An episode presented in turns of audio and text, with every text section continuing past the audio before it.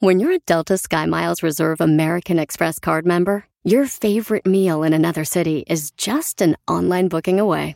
Así que conocerás dónde se consigue el mejor pan dulce to have with your morning cafecito en LA. Where's the best pupusería in the Bay? Y dónde encontrar la salsa verde más rica en San Antonio. Because you're the travel foodie. The Delta Sky Miles Reserve American Express card. If you travel, you know. Learn more at go.amex slash you know reserve. eBay Motors es tu socio seguro. Con trabajo, piezas nuevas y mucha pasión, transformaste una carrocería oxidada con 100.000 millas en un vehículo totalmente único. Juegos de frenos, faros, lo que necesites, eBay Motors lo tiene. Con Guaranteed Fee de eBay, te aseguras que la pieza le quede a tu carro a la primera o se te devuelve tu dinero. Y a estos precios, quemas llantas y no dinero. Mantén vivo ese espíritu de Ride or Die, baby, en eBay Motors. ebaymotors.com. Solo para artículos elegibles se aplican restricciones.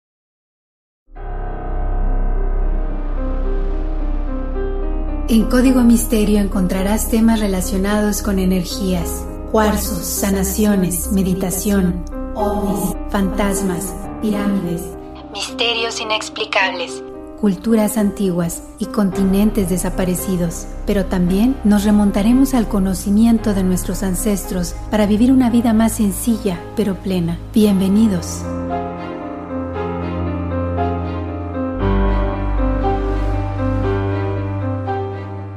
¿Qué tal? ¿Cómo están? Bienvenidos a un episodio más de Código Misterio.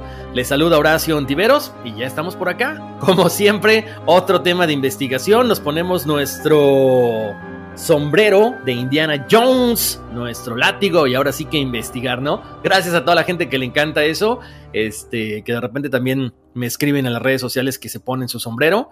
Bueno, ya saben de qué disfrazarse cuando llegue Halloween. Bueno, pues ya estamos por acá, como siempre, con muchísimo gusto.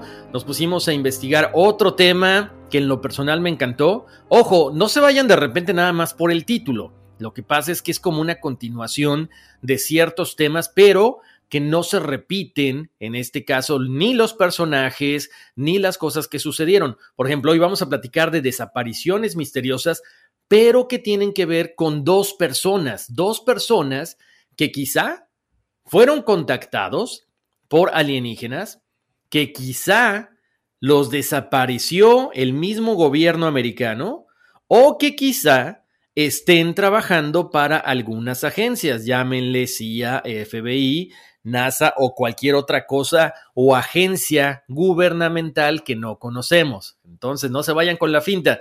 Los invito a que se queden conmigo porque la verdad está muy interesante este, este primer caso y luego el segundo, que tiene que ver ya con curaciones chamánicas, con un personaje que alguna vez yo les había mencionado, que es Pachita.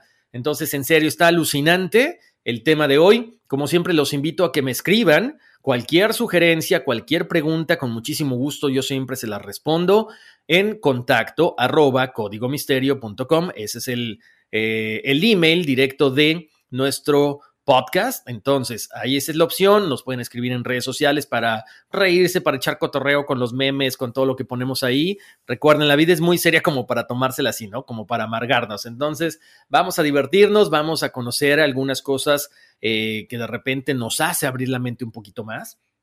Y por supuesto, como siempre, los invito. A mí me encanta que todas las cuestiones de meditación, que todas esas entrevistas, todas esas cápsulas y esos eh, consejos que plasmamos en el otro proyecto que yo estoy haciendo que se llama todosporelnes.com. Ahí encuentran todo. Este, les esté gustando, mil, mil, mil gracias. Ese es el objetivo. Este es de entretenimiento. Esto es un tema que en lo personal me apasiona desde muy chavito, desde muy chico. Entonces, pues gracias, gracias por su preferencia. Y en el otro, qué bueno que les están gustando también esos temas, qué bueno que los motivan, qué bueno que los inspiran, porque esa es la idea, ¿no? Creo que el paso por este plano, por esta tierra, tiene que dejar una huella y a lo mejor no en todas las personas que lo escuchan, pero si en una podemos lograr un pequeño cambio, bueno, el mundo de esa persona va a cambiar y así sucesivamente a las personas que están a un costado de él, ¿no? O de ella. Ahora sí, ya con este preámbulo, pues vamos a iniciar. Eh, como siempre, los invito a que mientras vamos escuchando el podcast, vayamos checando las redes sociales de Código Misterio en Facebook y en Instagram, porque siempre tratamos de buscar imágenes para que ustedes, pues, este, se vayan imaginando, pero también vayan constatando lo que vamos diciendo, ¿no? Gracias a la gente que escribe sus comentarios en las redes sociales, en serio que nos motivan, nos reímos juntos y por supuesto, eh, investigamos cosas que de repente no teníamos ni la más remota idea de lo que aparecía. Y, les digo algo, los temas de repente son circunstanciales, ¿no? Hay gente que, que, sabe que me apasionan estos temas y de repente estamos en una reunión y me dicen, oye Horacio, ¿por qué no investigas de esto? Y yo, wow, no tenía ni la más remota idea de lo que pasaba. Y así es como se van pasando estas cosas, ¿no? De hecho, vamos a arrancar con la, la primera desaparición, por así decirlo, y les cuento cómo surgió el otro tema.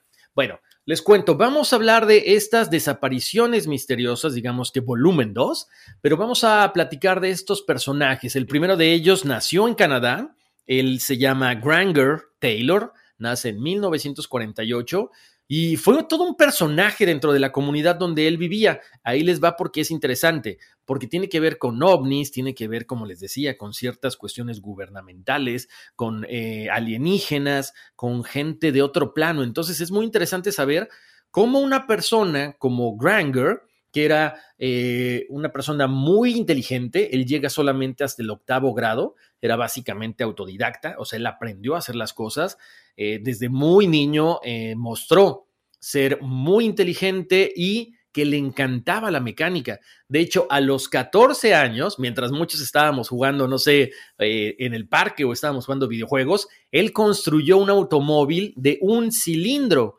Además de que ya reparaba toda clase de automóviles de la gente que vivía alrededor de la granja de sus papás. Se dice también que él recuperó una vieja locomotora a vapor que estaba abandonada en el bosque, la restaura y la echa a andar. Posteriormente, localiza un avión de combate militar, que era el modelo P-40 Kitty Hawk, lo restaura, se lo vende a un coleccionista en el año 1981 por una muy buena cantidad de dólares, que son aproximadamente entre 10 y 20 mil dólares. Ya saben que de repente la gente no se pone muy de acuerdo, pero ganó muchísimo dinero gracias a que restaura todas estas cosas. Él siempre estuvo muy interesado en la mecánica, pero ojo, no solamente en la mecánica de automóviles, de trenes, de aviones, como les mencionaba, sino que él estaba muy interesado en construir una réplica a escala real de, ¿qué creen? Tan, tan, tan, de un ovni, de un platillo volador. Así que a finales de la década de 1970, él, usando muchas cosas que para muchas personas pensarían que es basura, construye su primer nave espacial. Como les decía, sus papás tenían una granja, un terreno muy, muy, muy grande. Por lo tanto, él iba, buscaba dentro de la chatarra que había en los depósitos de alrededor y con eso construyó el ovni. De hecho, la foto, por supuesto, ya está en las redes de Código Misterio. Granger Taylor, él decía que este interés por fabricar esta nave espacial surge en el momento en que un extraterrestre lo contacta telepáticamente. A partir de ese momento, él se obsesiona y empieza a tratar de entender cómo funcionan las naves espaciales. Por supuesto, es cuando empieza a tratar de construir su propio ovni. Ahora, entendamos que en la época de los mil, ¿qué les gusta? De los 40, de los 50, es cuando estaban muy de moda toda esta cuestión de los avistamientos, desde los Foo Fighters, que ya lo habíamos comentado en otro episodio de Código Misterio, esto fue durante la Segunda Guerra Mundial, donde los pilotos habían informado que habían visto grandes bolas de luz, este, otros que estaban de repente siendo perseguidos por estas, por estas bolas de fuego y que pues tanto los, eh, el ejército como los marines decían que bueno, pues eran simplemente alucinaciones, ¿no?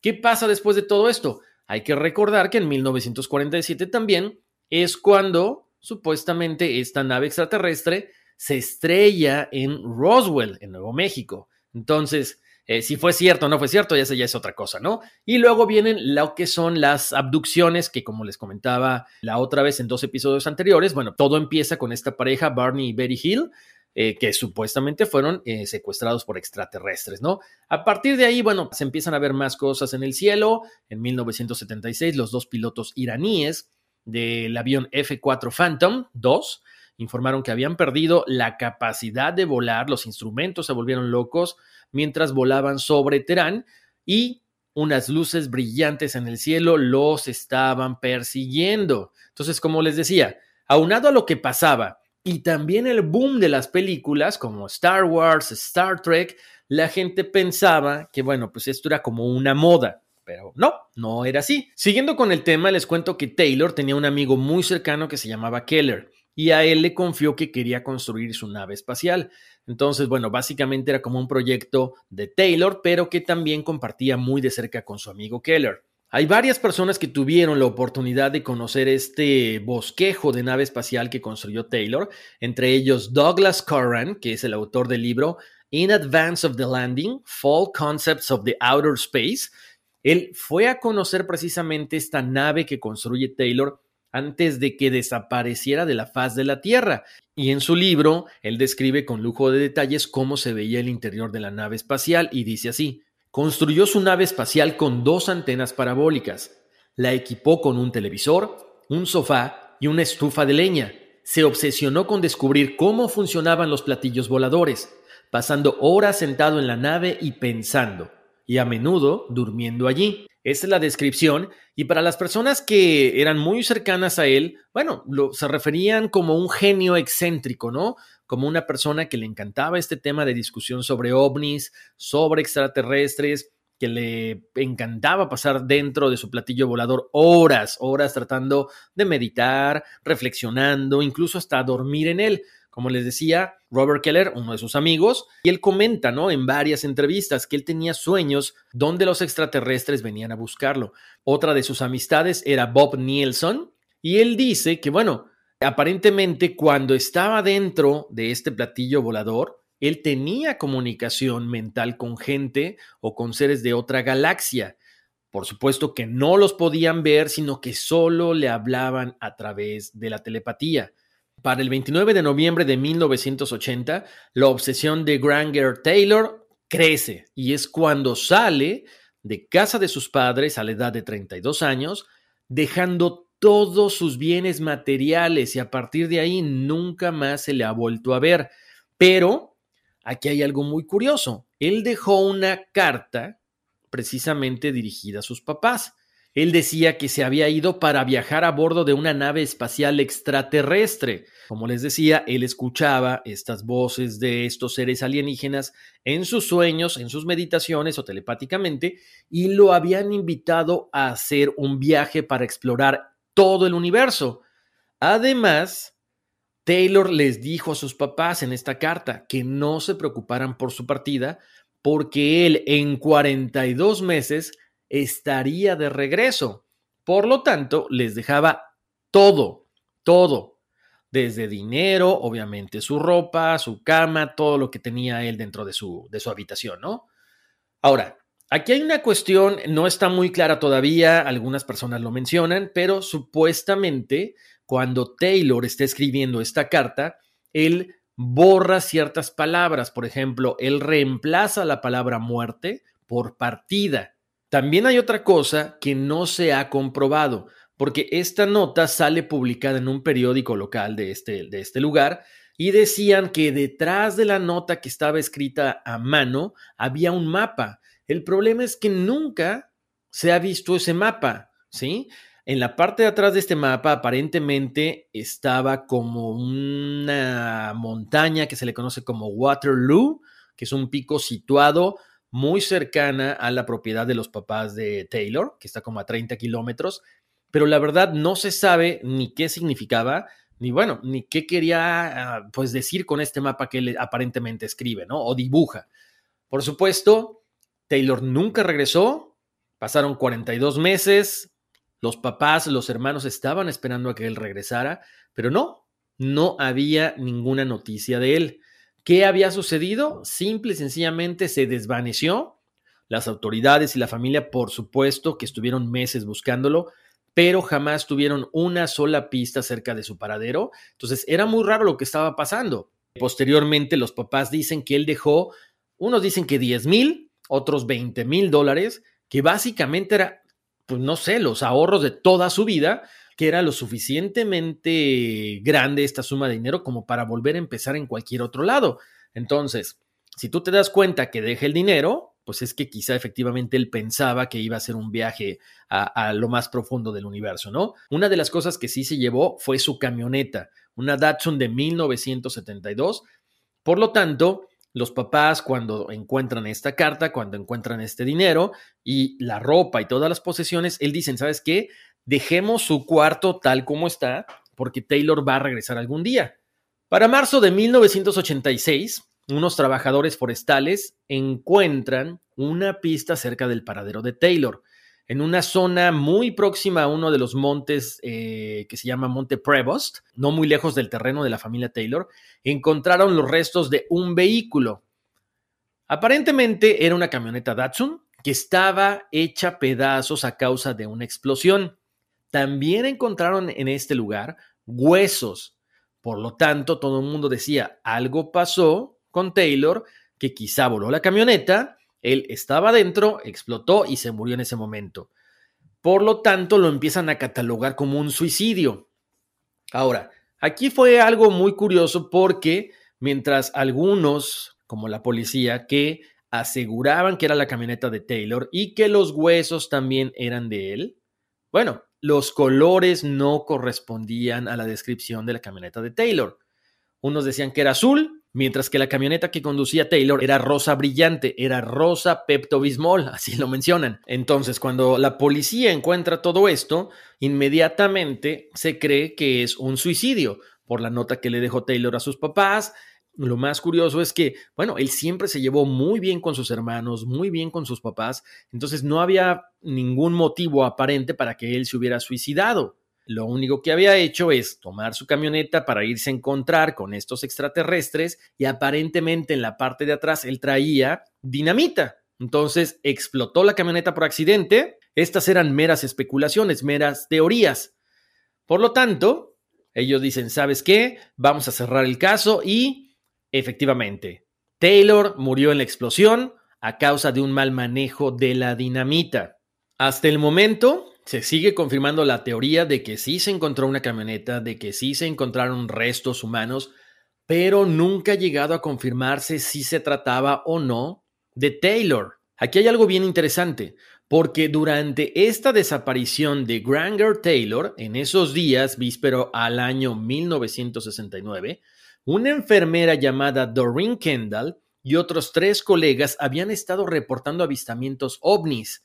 Habían visto muchas naves, pero especialmente les llamó mucho la atención una que parecía como un planeta. En este caso ellos lo mencionan que tenía la forma de Saturno, que se apareció frente al hospital donde trabajaban y supuestamente estos testigos pudieron ver a dos ocupantes humanoides a través de los cristales de esta nave. Entonces, pues quizá con esto ya estarían validando que Granger Taylor escapó en esta nave, que sí era cierto que se comunicaba con los extraterrestres. Aquí ya vienen otras teorías, como que, como él era una persona contactado telepáticamente por seres de otro lugar, se dice que fue abducido, pero no por extraterrestres, sino por el gobierno de los Estados Unidos para que pudiera ir a trabajar al Área 51, en esta base donde ya sabemos que pues están los alienígenas, están las naves y todo. Otra teoría, también dicen que fue reubicado en Colombia para hacer otro tipo de experimentos.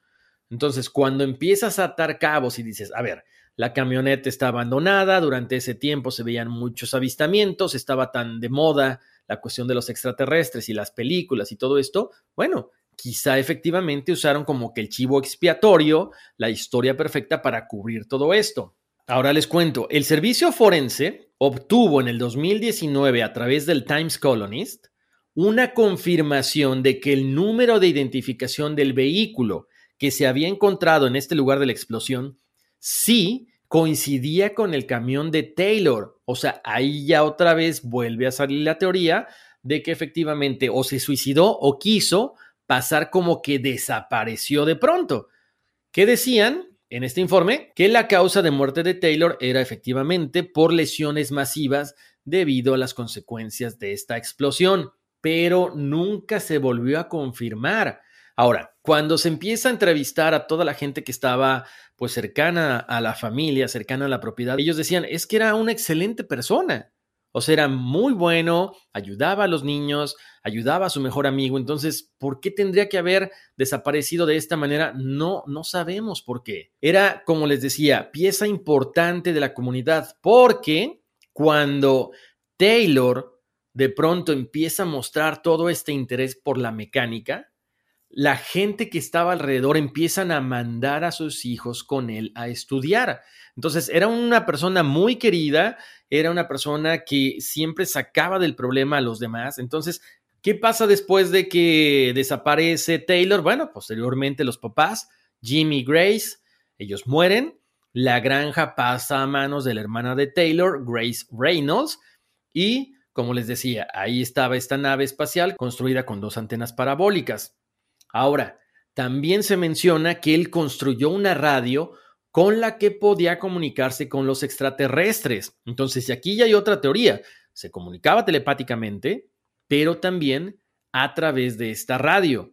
Otras personas también dicen que llegó a ser abducido. Algo que llama mucho la atención es que su mejor amigo Robert Keller, que como les decía, él era menor que Taylor, él siempre dijo, es que era una persona muy amigable, era una persona que quería ayudar a los demás, eh, que bueno, sí, efectivamente tenía gusto por las naves espaciales, por tratar de ser un buen mecánico y de reconstruir todo lo que ya no servía, pero nunca fue una persona con tendencias suicidas. De hecho, era el hombre más inteligente, más realista y más sabio que él hubiera conocido.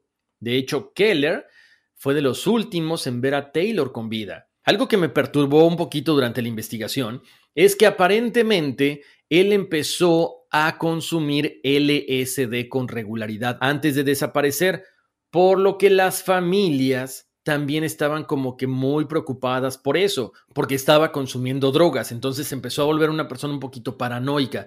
De hecho, se sabe de buena fuente que la familia Taylor no hizo ningún funeral porque Incluso después de que el forense lo declarara oficialmente muerto en 1986, ellos dijeron, Taylor va a regresar algún día. La fecha de su muerte figuraba como el 30 de noviembre de 1980, pero la familia y su amigo Keller dicen que no está muerto. Ahora, ¿qué pasó durante todo este tiempo en el que él eh, agarra su camioneta, va aparentemente a encontrarse con esta nave espacial. Si hay cierta información, si hay ciertas pistas, porque Taylor, cuando agarra su camioneta y sale de la propiedad de sus papás, hizo una parada en Bob's Grill, cerca de Duncan, antes de viajar a Mount Prevost la noche en que desapareció. Los vecinos informaron haber escuchado un fuerte estruendo en la hora en que aproximadamente Taylor había llegado a su destino, hasta este monte. ¿Qué era ese, sonido? Pues bueno, no sabemos.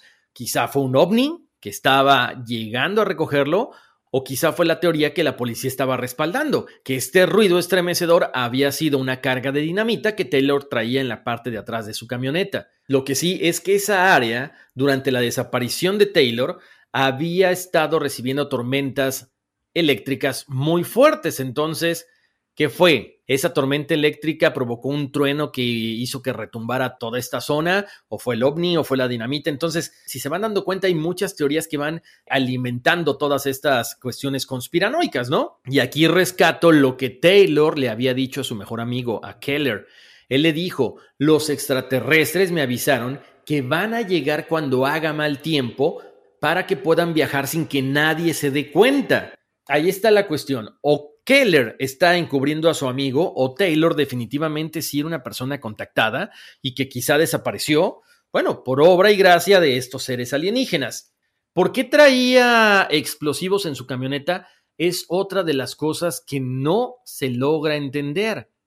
¿Por qué alguien que es muy bueno en mecánica, que es muy bueno reparando, eh, inventando, tenía que traer una carga de dinamita tan grande en una camioneta. Algunas personas dicen que quizá este Taylor usó la carga de dinamita como propulsor para que fuera esta camioneta como un cohete y se fuera hacia el cielo. No se sabe, es otra de las teorías que se menciona. Pero bueno, lo que sí es cierto es que Aquí ya entra una vez más su amigo Keller. Él dice, la policía dijo que encontraron una camioneta azul, pero la camioneta de Taylor no era azul, era una camioneta color Pepto Bismol que yo ayudé a pintarla con mi amigo Darren. Entonces, esa no es la camioneta de Taylor. Estamos seguros que si no es la camioneta, tampoco son los huesos. Algo está pasando que no nos quieren decir qué pasó con Taylor. Cuatro décadas después, pues no sabemos exactamente qué sucedió con Taylor. Por supuesto, la familia se sigue preocupando, los amigos se siguen preocupando, la gente muy cercana a la familia se siguen preguntando qué fue lo que pasó. Se hizo un documental que se llama Spaceman, tratando de investigar qué fue lo que pasó, pero bueno, es un documental que queda abierto, ¿no? No hay un final que digas, ah, bueno, llegamos a esta conclusión. No. Cuatro décadas después, la gente sigue pensando que efectivamente, que quizás sí, se fue a otro mundo en esta nave espacial a través del contacto que mantenía con estos alienígenas. Otros dicen que fue mucho más fácil quizá acabar con su vida por el alto consumo de LSD que estaba haciendo todos los días de esta droga y que quizá lo puso bastante mal, que lo llevó al borde de la locura. Pero bueno, ahí queda como siempre abierta esta posibilidad. Me encantaría escucharlos, leerlos. ¿Qué opinan acerca de esta desaparición? Ahí en las redes de Código Misterio está la carta, está la imagen de este, de este platillo volador que él construyó. Eh, también está la locomotora que él se dedica a arreglar, al igual que el avión que vende a un coleccionista. Bueno, con esto llegamos al final de esta desaparición. Ahora vamos a hablar de un científico mexicano. A mí me encantó esta historia cuando estaba platicando con el Tarzán de la radio de allá de Los Ángeles, con, con quien hacemos enlace todos los eh, martes y los viernes por la noche. Este, y él me decía, oye Horacio, ¿no has oído hablar de Jacobo Greenberg? Le dije, la verdad no. Y coincidió que eh, él es el autor de uno de los libros que yo leí hace muchísimos años, es uno de mis preferidos, que tiene que ver con esta curandera Pachita, con esta misteriosa mujer humilde que curaba cuando entraba en un trance y la poseía, si la quieren llamar así, o era visitada por el espíritu de un emperador azteca. Entonces, vamos a platicar de eso porque está bien interesante. Es un tipo que para muchos tenía el mismo nivel que Albert Einstein. Entonces, es alucinante esta historia también. Los invito a que vayan poniendo mucha atención, que vayan, ya saben, así poniendo sus hilitos de investigación con papel, con lápiz, porque eso está muy bueno, sobre todo porque una vez más estamos hablando de que involucra ya cuestiones de gobierno, cuestiones eh, de experimentos en Estados Unidos, eh, FBI, la CIA, entonces, increíble, increíble de lo que vamos a platicar, es la misteriosa desaparición de Jacobo Greenberg.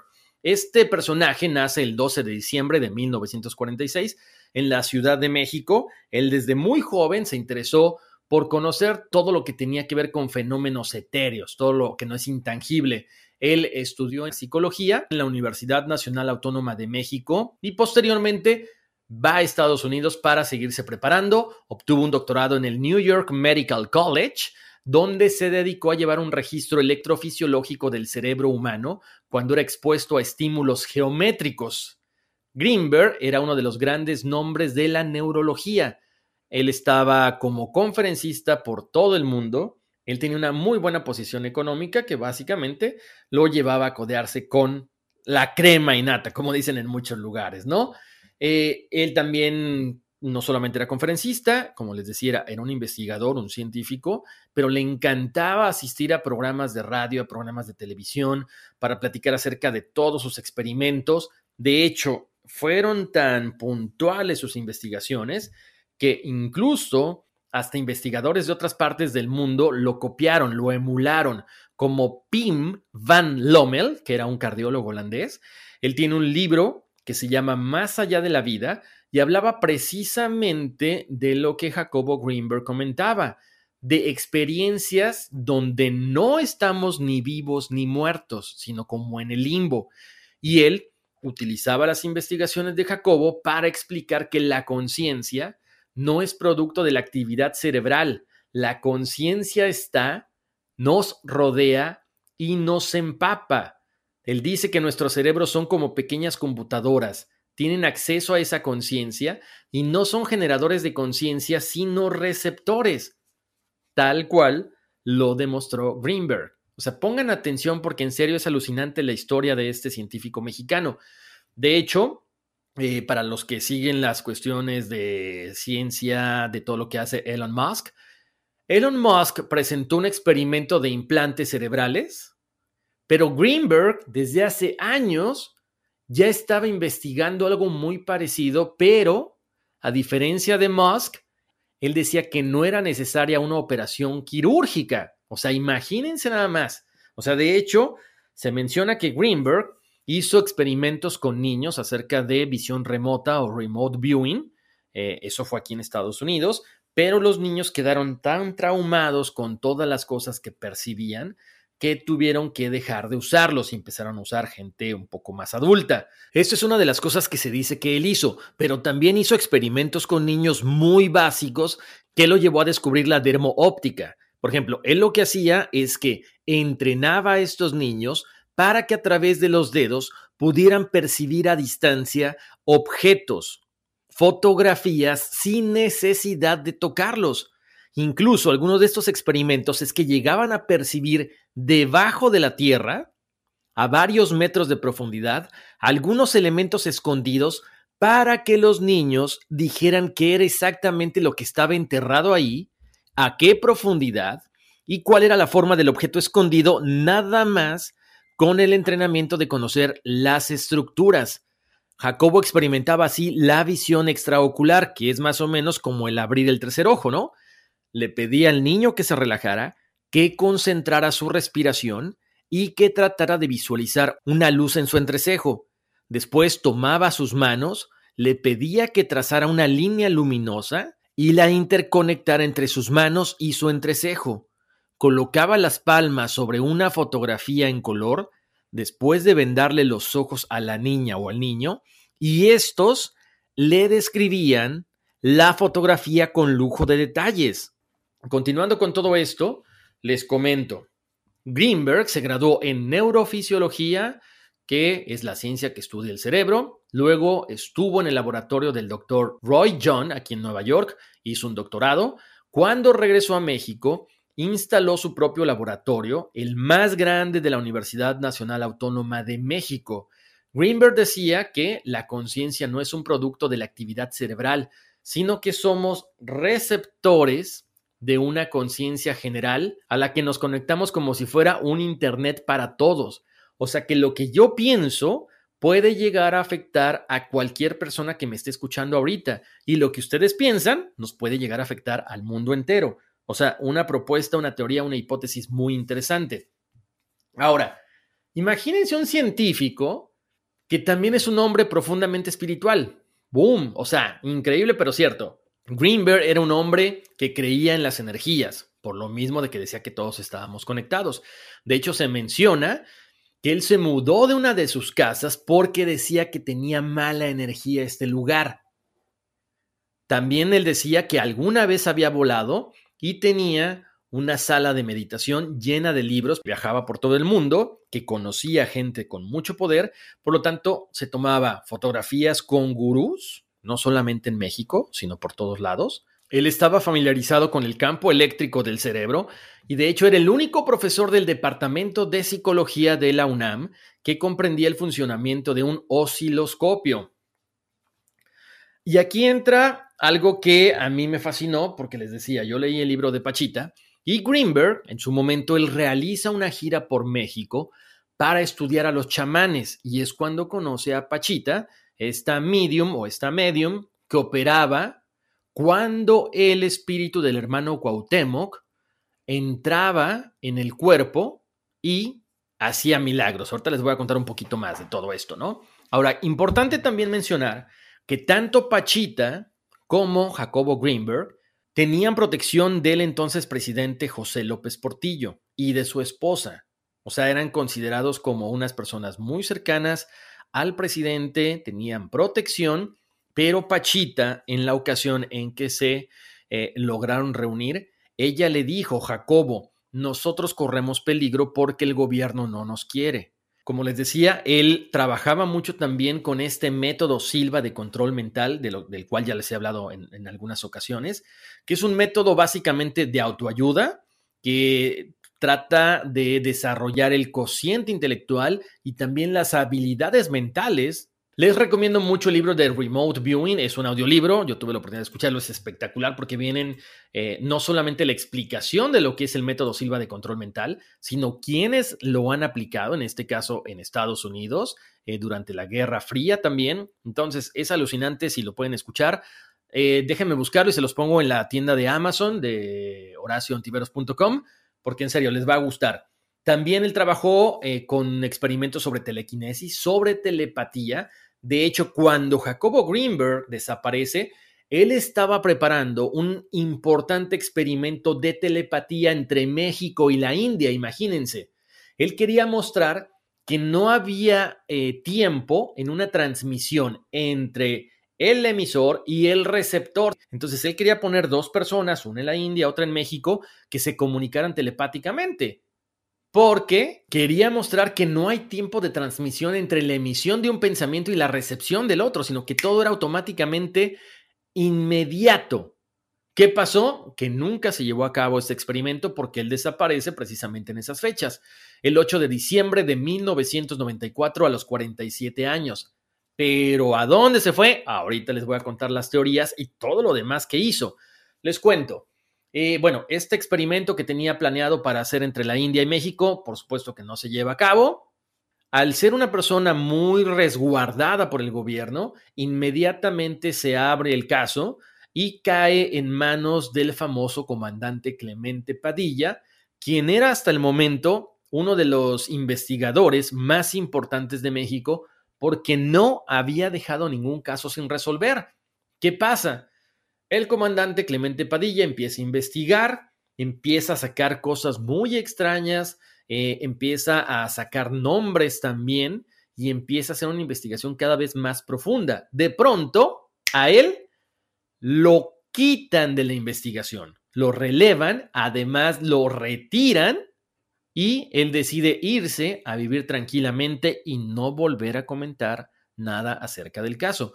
Cosa muy rara, ¿no? Si era uno de los mejores investigadores privados y que además pertenecía a la policía y no había dejado ningún caso sin resolver, ¿por qué de pronto meterlo a un caso tan misterioso donde está inmiscuido el gobierno, donde está inmiscuido Estados Unidos, experimentos con niños, experimentos de remote viewing, tantas cosas que quizá podrían estar comprometiendo altos niveles dentro de los gobiernos y de las élites políticas? Otra de las cosas que logró captar Jacobo Greenberg mientras tenía su laboratorio en la Universidad Nacional Autónoma de México en la Ciudad de México es que invitó a un chamán, que era el famoso Don Rodolfo de Veracruz, y Jacobo registró las ondas cerebrales de este personaje cuando estaba en estado de trance. Y eso fue alucinantemente increíble para él. De hecho, después de todo este, este estudio y estos hallazgos de poder registrar las ondas de este chamán cuando está en trance, él comienza a dar conferencias en Alemania y regresa con más información que vendría a explicar cómo precisamente estamos todos interconectados a través de la conciencia. Bueno, después de este viaje de Alemania, tiene la oportunidad de eh, conocer a Pachita, esta curandera. Él hace este libro que se lo recomiendo mucho, lo voy a poner en la, página de horacioantiveros.com para que lo compren en Amazon. A raíz de ese momento es cuando su investigación empieza a, ya saben, a despegar. Empiezan más invitaciones a conferencias, a seminarios y se da cuenta que después de 20 años de que abre su laboratorio, estaba recibiendo reconocimiento internacional. Entonces era muy apreciado en muchas partes del mundo pero no tanto en la parte de México. Como siempre, hay un poco de envidia, hay un poco de recelo porque él estaba teniendo muchísimo éxito. Algunos científicos tratan de desacreditar su trabajo, por fortuna no pasa a mayores, él sigue muy feliz con todo lo que está pasando y es cuando se casa con Teresa, Teresa Mendoza, su segunda esposa, y ella a los 38 años estaba muy emocionada por esta boda, quería tener hijos, él ya tenía 47 años, tenía una nena y dice, ¿sabes qué es que yo no quiero? Entonces, esta situación un tanto personal, comienza a afectar su trabajo. ¿Qué pasa posteriormente? Bueno, en diciembre de ese año es cuando Greenberg no asiste a dar las clases con sus alumnos y cuando ya estaba llegando este viaje para irse a la India, para hacer este experimento entre México y la India con esta cuestión telepática, algo raro pasa porque no asiste a su fiesta de cumpleaños. Recuerden, el cumpleaños el 12 de diciembre, el Día de la Virgen. Entonces, cuando no llega a su fiesta, ahí es cuando se empiezan a preocupar, pero también comienzan las investigaciones y algunas cosas muy extrañas, porque bueno, Jacobo no va a su fiesta y Teresa, su esposa, dice que Jacobo tuvo que irse de repente al estado de Campeche. Otra de las cosas que también causó mucha extrañeza es que Teresa le llamó a uno de sus estudiantes para decirle que se ocupara del laboratorio mientras los dos estaban en Nepal. ¿Qué pasa después? Aparentemente todo mundo se va de viaje, Teresa con Jacobo hacia Nepal, pero él nunca regresa de la India. Mucha gente, al darse cuenta de que no ha regresado, bueno, lo más lógico es pensar, ¿sabes qué? Él estaba muy emocionado porque iba a conocer a uno de los grandes maestros de meditación, Sok Ni Rinpoche. Por lo tanto, quizá extendió su estadía, están platicando, están estudiando, pero esos días se convierten en semanas, las semanas en meses, y es cuando se empiezan a preocupar todos. Comienzan las llamadas hacia Nepal específicamente a la Embajada de la India, y se dan cuenta de que nunca llegó a la India, de que nunca pasó a Israel a visitar a una de sus tías que vivían ahí. Por lo tanto, comienzan a investigar y se dan cuenta de que Jacobo Greenberg nunca salió de México. Para mayo de 1995, o sea, seis meses después de este supuesto viaje al extranjero, es cuando la familia, ahora sí, acude a la policía y les dicen, ¿saben qué? Es que no nos avisaron a tiempo. Vamos a investigar. Pasan dos años y medio, no encuentran rastros de él, ni vivo ni muerto. Ahora, sí hay ciertas cosas que se quedaron precisamente de él, algunos libros, algunas teorías, los recuerdos, pero misteriosamente sus computadoras desaparecieron, como por arte de magia. Jacobo Greenberg escribió más o menos 50 libros, algunos están escritos en español, otros incluso hasta en inglés, donde precisamente cuenta las historias que vivió con los diferentes chamanes a lo largo y ancho del territorio mexicano. Como les decía hace rato, eh, uno de los momentos más importantes durante la vida de Jacobo Greenberg es cuando conoció a Pachita. ¿Por qué? Ahora sí vamos a ahondar un poquito en la vida de este personaje. Bárbara Guerrero Chequen nada más lo que fue. Era una ex cantante de cabaret, era vendedora de boletos de lotería, había peleado con Pancho Villa cuando era muy niña y además era curandera. Doña Pachita, a pesar de que no era una persona estudiada, compartía la misma forma de pensar que Jacobo. Ella decía, toda la humanidad está conectada. Pachita curaba cuando entraba en un estado de trance y en el momento en que ella estaba en trance, el espíritu de Cuauhtémoc, el sobrino del gobernante azteca Moctezuma, ocupaba su conciencia. Escuchen, su conciencia. A través de Cuauhtémoc, Pachita curó a muchísimos enfermos. Jacobo Greenberg pidió permiso a Pachita y a su familia de poder estar ahí viendo lo que pasaba en una de sus operaciones para después él plasmarlo en el libro. Ahorita les voy a decir el nombre del libro, es alucinante lo que él narra. Él decía que realizaba cirugía sin anestesia, usando un cuchillo de montaña que estaba cubierto con cinta negra, cinta de aislar, reemplazaba órganos enfermos con órganos que aparecían de la nada, órganos sanos. También Greenberg pasó varios meses observando estas operaciones, hablando, viajando con ella. Admitió que estas descripciones que él pone en el libro para mucha gente pueden sonar como que muy locas, muy fuera de la realidad, pero es lo que él había visto. Jacobo estuvo acompañándola en muchas actividades hasta que Pachita fallece en 1979.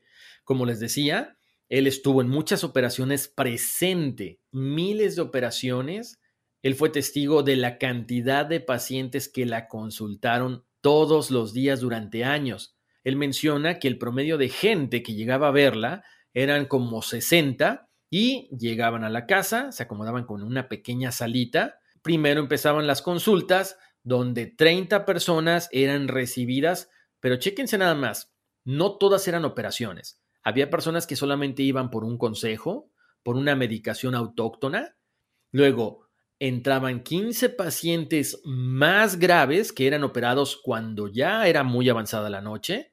La forma en la que Pachita curaba era muy sencillo. Decía Jacobo Greenberg que ella se sentaba frente a un altar que tenían, se cubría con un chal, con una pashmina, como le quieran llamar, y en ese momento se hacía presente el hermanito Cuauhtémoc, como ella lo llamaba. Según su explicación, ella dejaba que el espíritu de Cuauhtémoc entrara en su cuerpo y realizara las curaciones. En el momento en que se hacía presente Cuauhtémoc en el cuerpo de Pachita, todo mundo sabía que algo había pasado, todo mundo sabía que algo estaba sucediendo en ese momento. Después, el paciente era recostado en una especie de camastro, en una especie de catre, digamos así. Pachita lo diagnosticaba y de pronto tomaba este cuchillo que, como les decía, era un cuchillo de monte oxidado.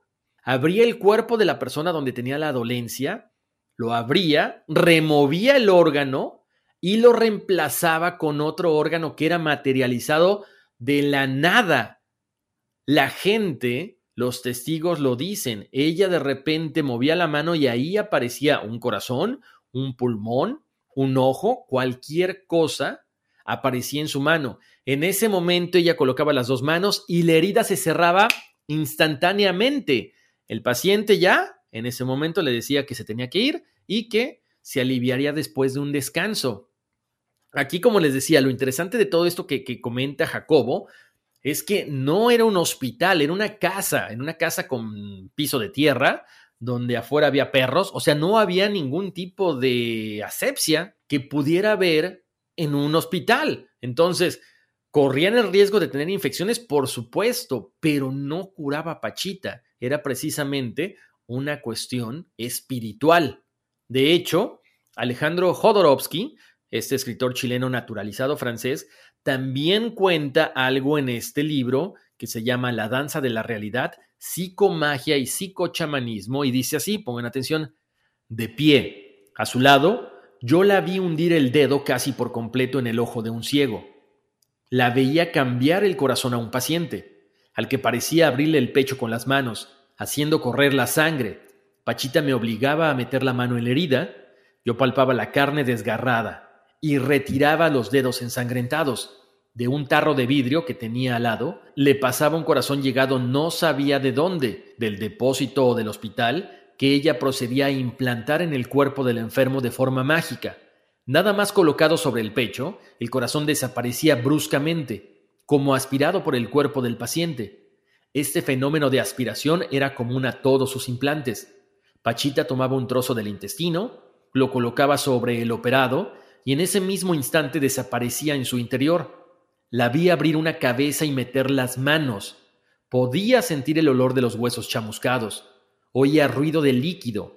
La operación no estaba exenta de violencia y constituía un espectáculo bastante crudo, a la mexicana, pero al mismo tiempo, Pachita mostraba una dulzura extraordinaria. Ahora, Alejandro Jodorowsky menciona que no solamente se limitó a ser un simple espectador, también se puso en manos de Pachita y dice así, yo padecía parte del olor a sangre y de la horrorosa visión de la víscera granate, el dolor más grande que había sentido en mi vida. Chillé sin pudor, dio el último tirón, me mostró un pedazo de materia que parecía moverse como un sapo, lo hizo envolver en papel negro, me colocó el hígado en su sitio, me pasó las manos por el vientre cerrando la herida y al momento desapareció el dolor. Si fue prestidigitación, la ilusión era perfecta. Ahora, con toda esta experiencia que tuvo durante los viajes y las curaciones con Pachita, Jacobo Greenberg llegó a la conclusión de que el campo neuronal que había postulado él interactuaba como una matriz informativa. O sea, era un concepto donde creía que la experiencia y la percepción se creaban como resultado de esta interacción y que los poderes curativos de los chamanes y de las curanderas como Pachita provenían de su capacidad para acceder a la matriz informativa y cambiarla, afectando así la realidad. O sea, estaba muy adelantado a su época y como les digo, increíble que un científico en esos tiempos estuviera muy relacionado con la parte también del chamanismo, de la espiritualidad. No les quiero contar más del libro porque está espectacular. Se llama Curaciones chamánicas, Pachita, el milagro de México, Jacobo Greenberg, Chéquenlo, cómprenlo ahí en mi página horacioantiveros.com. Es de los mejores libros que he leído. Fíjense, yo lo leí hace años y no me imaginé que después de tanto tiempo estaría hablando acerca del autor, que era un científico, pero además un ser espiritual muy elevado. Les sigo contando. Jacobo Greenberg tenía esta fascinación por los chamanes. De hecho, él escribió siete libros acerca de todos los chamanes más importantes de México. Yo solamente he leído el de Pachita, pero tengo que buscar los demás. Y eh, él diseñó un experimento, les voy a comentar más o menos de qué trata. Él colocaba a dos personas con electrodos pegados a sus cráneos, ¿sí? Eran colocados en una habitación oscura y se les dijo que trataran de lograr una especie de unión. Después de 20 minutos, uno de ellos era enviado a una habitación separada. La persona que quedaba ahí era estimulada con una serie de destellos de luz o sonidos, mientras, por supuesto, se medían sus ondas cerebrales. También se medían las ondas cerebrales de la persona que se habían llevado al otro cuarto.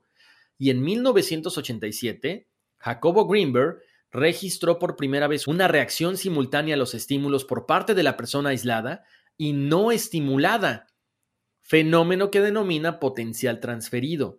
Por lo tanto, la persona que estaba viendo las luces era capaz de transmitirle a la otra persona que estaba en el otro cuarto lo que estaba viviendo. Y ahí, una vez más, nos damos cuenta de que sí, estamos todos relacionados a través de la conciencia.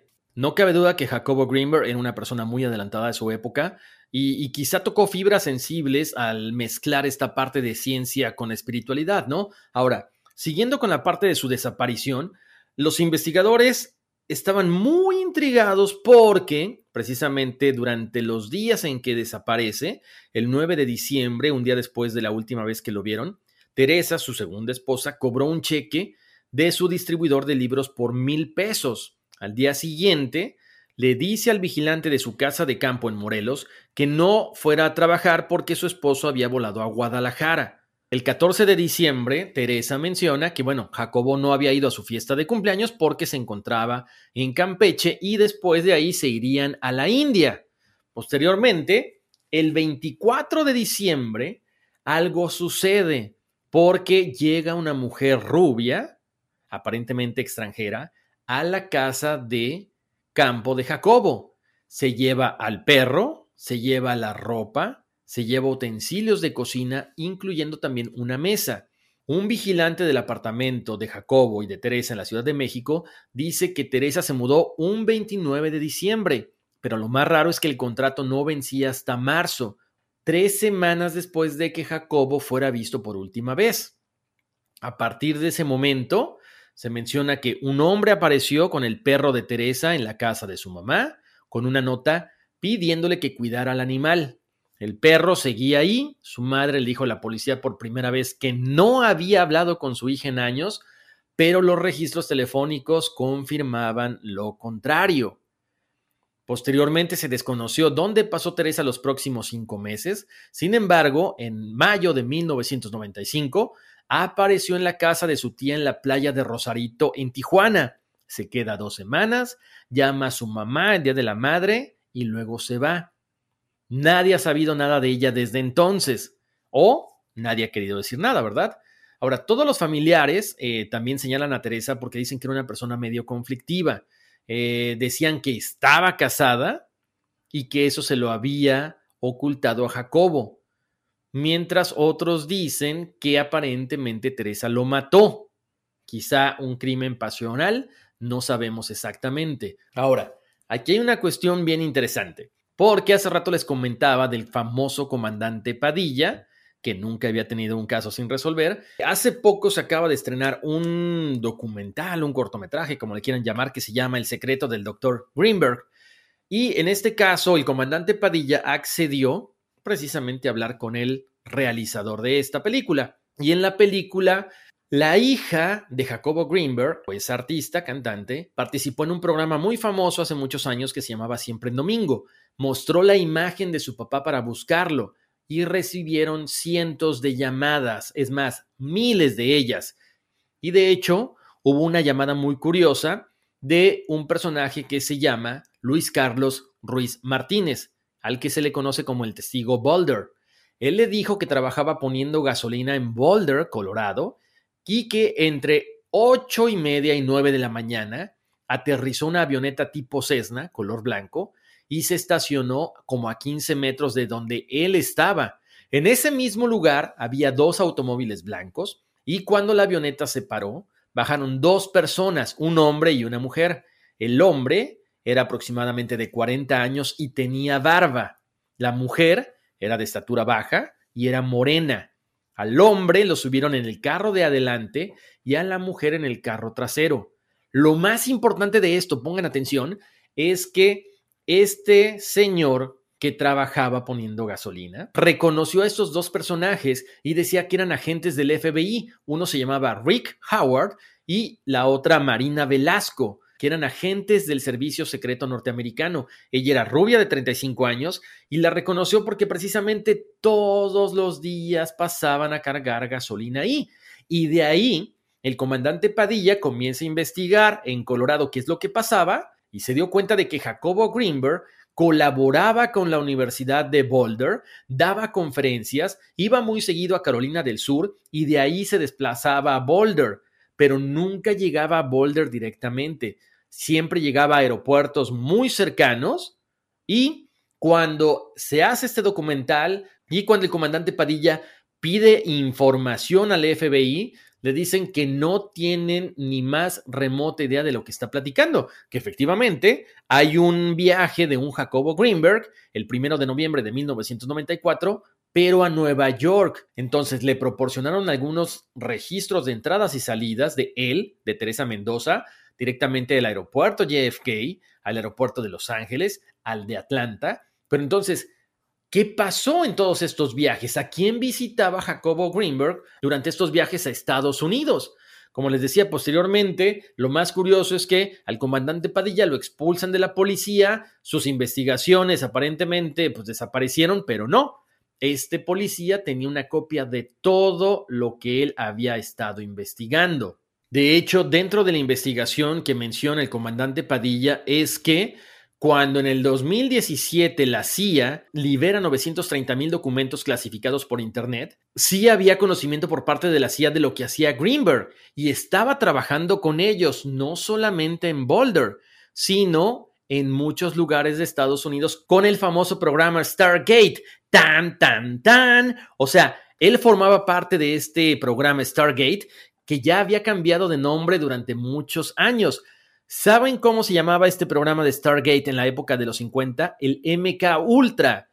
De los 80 hasta el 95 fue llamado Stargate y pues tenía que ver con todo lo que yo ya les dije durante el podcast. Telepatía, visión remota, fenómenos ovnis, telequinesis, todo lo que tuviera que ver con percepción extrasensorial. Por lo tanto, se cree que Jacobo Greenberg está en Estados Unidos colaborando con el gobierno. Y ya para cerrar, les cuento que él era una persona que había trabajado mucho, que tenía mucho dinero, y cuando su hija quiso sacar el dinero que le habían dejado de herencia, misteriosamente alguien había sacado todo el dinero del banco meses antes. Ahora, nadie podía sacar el dinero si no era Jacobo Greenberg. Entonces, ¿para qué dejarle una herencia a su hija si de pronto él mismo se la iba a quitar? Es un tema que da muchísimo para hablar. Los invito a que chequen las fotografías de Jacobo, los libros en las redes de Código Misterio. También chequen todas las fotografías que tienen que ver con esta desaparición de Granger Taylor, este genio que aparentemente se lo llevaron los ovnis o que quizá, al igual que Jacobo, esté trabajando para alguna dependencia de los Estados Unidos. Muchísimas gracias por haber estado conmigo en este episodio de Código Misterio de Desapariciones Misteriosas. Nos escucharemos muy prontito, por supuesto. Vayan a las redes sociales de Código Misterio, Facebook e Instagram, chequen las fotografías, chequen los memes, diviértanse. Los invito también a que descarguen el podcast en su plataforma de audio favorita. como Spotify, Apple Podcast, Google Podcast, iHeart, Amazon, TuneIn, la que quieran. Y que pasen la voz, por supuesto que sí. Ya saben, cada lunes hay un episodio nuevo y si quieren meditar, si quieren escuchar algunas cuestiones que los motiven y que tienen que ver con bienestar integral, visiten todosporelnes.com. Les mando un abrazo, bendiciones, muchísimas gracias y vámonos, que aquí espantan. I'm Chris Hahn, the Aggressive Progressive. Check out a new episode of the Aggressive Progressive podcast every Tuesday. You know, the election is heating up just as the year is winding down. Stick with me. I'll tell you the truth as I see it. Download the Aggressive Progressive on Pandora or wherever you get your podcasts.